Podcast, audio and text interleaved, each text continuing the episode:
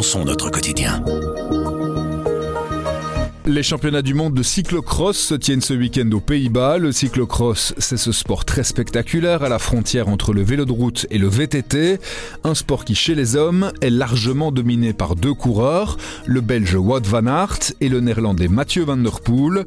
Ils vont se battre dimanche dès 15h pour le titre mondial. Chez les dames, la championne de Belgique Sanne Kant a décidé de faire l'impasse et ne participera donc pas à la course programmée là le samedi à 15h. Quelles sont les particularités de ce sport encore méconnu mais qui gagne en popularité? Comment expliquer justement cette popularité grandissante? On a interrogé Stéphane Thirion, notre spécialiste cyclisme. Je m'appelle Pierre Fagnard et vous écoutez Le Grand Angle du Soir. Bonjour Stéphane. Bonjour Pierre. Pour bien faire euh, comprendre à nos auditeurs qui euh, ne sont peut-être euh, pas spécialement habitués à ce type de sport, quand on parle de cyclocross, on parle de quoi? C'est pas du vélo sur route, c'est pas du VTT non plus. Non, c'est un vélo qui ressemble au vélo sur route. Il en a en effet tous les équipements, sauf que on roule sur des terrains divers tels le sable, la boue, les graviers, et, et, quand les terrains sont gelés, sur des terrains gelés. C'est une compétition qui dure maximum une heure. C'est un timing, c'est comme ça. Parfois il y a six circuits, parfois il y a huit circuits. Ça dépend aussi de la vitesse à laquelle partent les coureurs. Ça démarre au sprint et ça se finit au sprint, en gros. Donc c'est un effort d'une extrême violence qui demande un rapport cardiaque wattage euh, très important, mais c'est justement ça qui fait la particularité du cyclocross, c'est de, de, pouvoir construire une condition parfaite en hiver, en dehors des entraînements classiques et en dehors de, de ce qu'on fait beaucoup aujourd'hui, c'est-à-dire des stages. Donc, c'est-à-dire, il faut affronter les conditions le plus souvent difficiles, hivernales, pluvieuses, neigeuses, etc., dans, pour parfaire une condition qui, qui colle parfaitement à ce qu'on appelle les Flandriens, donc ces coureurs qui font euh, ensuite euh, des classiques flamands. Vous avez parlé euh, d'efforts relativement violents. Quand on voit les parcours, il y a des murs, il y a des escaliers parfois où les coureurs doivent descendre de leur vélo, le porter sur leur épaule et courir dans les escaliers avec leurs pieds. Exactement, c'est très technique. Ça, c'est une chose. Et la deuxième, c'est qu'il faut être habile dans pratiquement d'autres sports, c'est-à-dire l'escalade, vous venez de le dire, la course à pied. On a il y a beaucoup de coureurs euh, qui sont surpris par la, perte de temps qu'ils peuvent encaisser sur euh, simplement une course à pied, même si à certains endroits, il y a des coureurs qui veulent à tout prix passer avec leur vélo et que d'autres ne peuvent pas y arriver, parce qu'il y en a qui sont plus habiles que d'autres aussi. Donc c'est une question de pilotage. On peut perdre un cyclocross dans un virage mal négocié, dans une descente surtout. Je pense en particulier au circuit de Namur qui est très très très très technique. Et là, euh, on va être habile dans, plein de disciplines et c'est ça aussi qui fait la beauté de ce sport. Là, pour euh, les championnats du monde, on a une chance quand même parce que Wout van Aert, dont on a beaucoup déjà parlé dans d'autres podcasts euh, en parlant de cyclisme sur route, Wout van Aert est un des favoris de cette compétition. Ben, disons que le, le, championnat du monde de dimanche, plus que jamais, se focalisera sur ce duel qui devient euh, historique maintenant entre Wout van Aert et Mathieu van der Poel. Mathieu van der Poel qui joue à domicile sur un circuit qu'il connaît au mètre près, puisque c'est son père Adri qui l'a tracé, au Gereit. Et Van Aert, euh, l'un et l'autre ont gagné autant de cyclocross, euh, un petit peu plus pour Wout cet hiver. Donc ils sont dans une condition exactement semblable. Et dire que Wout van Aert est favori d'un championnat du monde, c'est une récurrence. Je veux dire, il a déjà été plusieurs fois. Donc, euh, malheureusement pour les autres, si je puis me permettre, euh, on va uniquement se braquer sur ce duel, mais il faut simplement rappeler aussi que c'est un sport d'équipe, c'est un sport de sélection, en l'occurrence ici, puisque c'est l'équipe nationale belge et que en Belgique, depuis toujours, on a toujours eu de fortes sélections. Il pourrait y avoir en cas de pépin pour Wout ou en cas de pépin pour euh, du côté des Pays-Bas, des seconds couteaux qui ne sont pas des seconds couteaux. Hein. Je pense à Van Toerenhout, champion de Belgique, champion d'Europe. C'est quand même de l'envergure, mais ça reste un cran en dessous de ces deux-là qui n'ont pas été présents sur toutes les courses, heureusement pour les autres. J'ai l'impression qu'on parle de plus en plus de cyclocross ces dernières années. C'est essentiellement dû à la présence, à la personnalité de Wout van Aert de Mathieu Van Der Poel, de coureurs qui sont des stars de ce sport-là, mais qui en sortent aussi pour aller sur la route et donc être plus connus du grand public. On en parle plus parce qu'ils ont justement choisi d'aller sur la route ce que n'ont rarement fait des prédécesseurs. Je pense à Sven Nys, euh, Nils Albert, qui avaient tous les deux euh, un talent indéniable dans, dans les labourés, mais qui gagnaient très bien leur vie.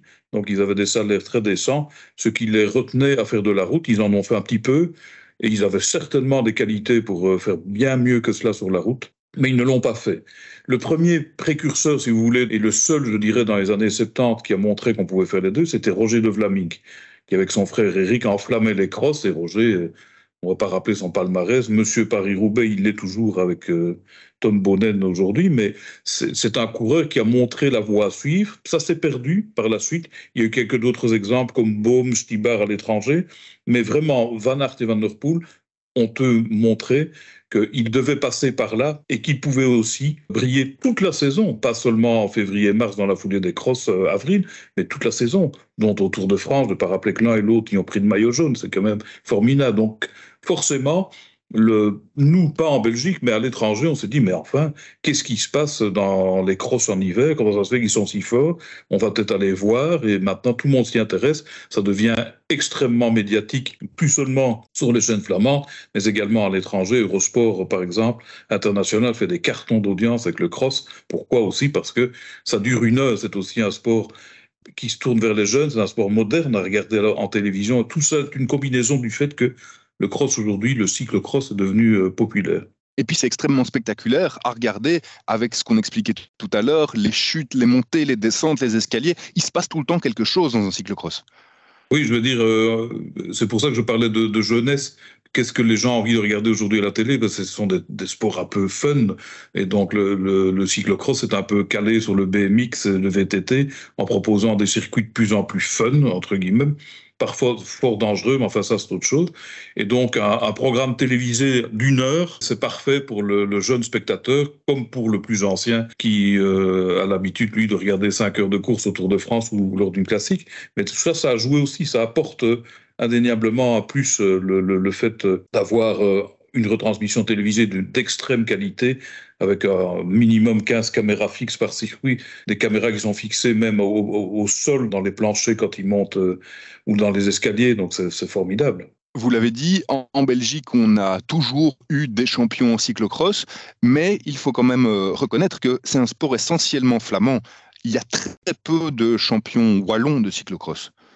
Vous pouvez faire le même parallèle avec la route qui sont les champions wallons euh, en cyclisme sur route. Il y en a un qui vient de prendre sa retraite, mais il était pratiquement seul sur son nuage, Philippe Gilbert. Il y en a un autre qui arrive, Arnaud Delis, mais il y a qui derrière Arnaud Delis Il y a de bons coureurs, il y a des équipiers qui font très très bien leur travail dans leur équipe respective. Je pense à Grignard, Moniquet par exemple chez l'auto, mais pour le reste, il y a beaucoup moins de staff parce qu'il y a beaucoup moins d'affiliés parce qu'il y a beaucoup moins d'aide euh, apportée au, au, développement du cyclisme, parce qu'il y a il y, a, plein de raisons. On peut faire un débat là-dessus sur des pistes cyclables et, et euh, la manière dont on doit rouler en Wallonie pour pouvoir pratiquer le vélo, c'est indécent quelque part. Il n'y a pas de piste couverte parce que là aussi, c'est une autre discipline qui apprend le vélo.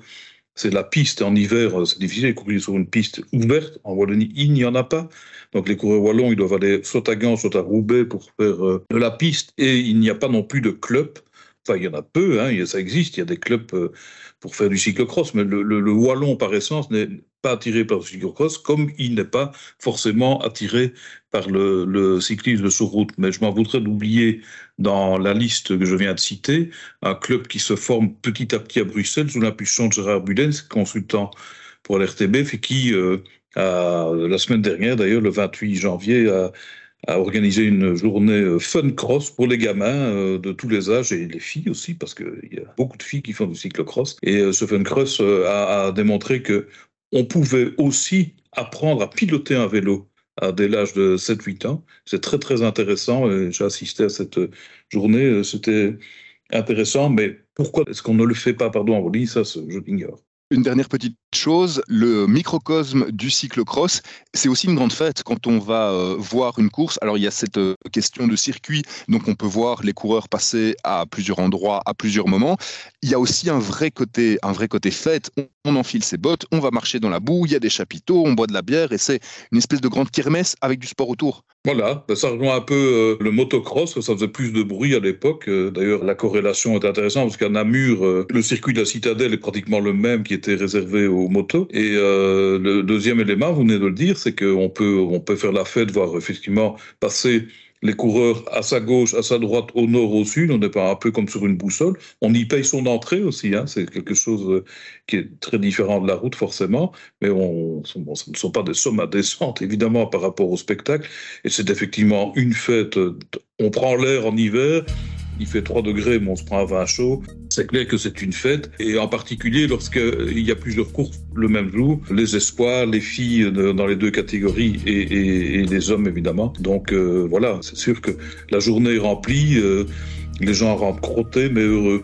Il y a des jours fort rouges le plus souvent. Merci beaucoup Stéphane. À bientôt. Avec Grand Angle, le soir raconte, explique et décortique. C'est notre oreille sur l'actualité. Retrouvez-nous sur notre site, notre application et votre plateforme de podcast préférée. À bientôt.